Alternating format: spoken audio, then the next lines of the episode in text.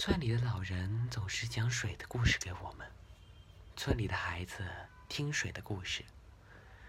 他们总是把目光投向我。村子里只有一个水生，而我生来就是。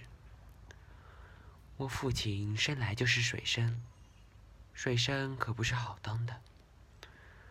村口之前住着李家，李家的大儿子当过外国人，后来不知道为什么又不当了，跑回来给我们说着奇怪的故事，和涂四爷、涂六叔的完全不一样的故事。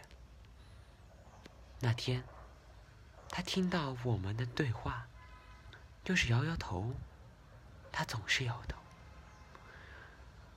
他说：“水是什么氢和氧组成的？”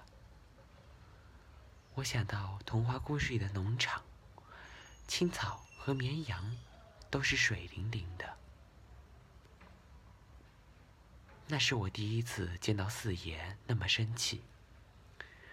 李叔叔走后，四爷涕泪横流的去祠堂磕了半个小时的响头。之后，我们没再见到这样的四爷，也再没有见到过李叔叔。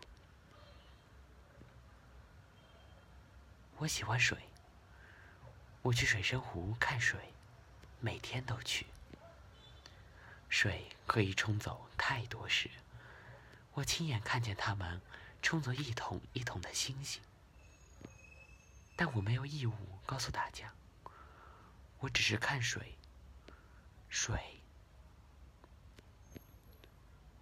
我看着清晨，看着夜上的露一滴一滴的，是初生的水的未来。我看到黄昏，看到高压的流一颤一颤的，是死去的水的迟暮。我常常鼻子泛酸，设想着，如果我不是水生，如果太阳。从西边升起。如果梧桐树映满了整条街，我放声大哭，哭得整个人跪在地上，勉强撑着头，以拳枪地。我什么都无法抵抗。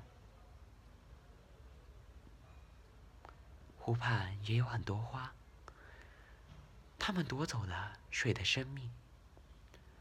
百花争姹紫。折难侧荣枯。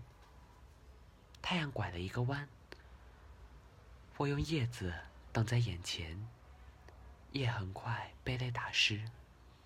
我转身离去，想着不会再来了，下次一定。于是我果真没有来。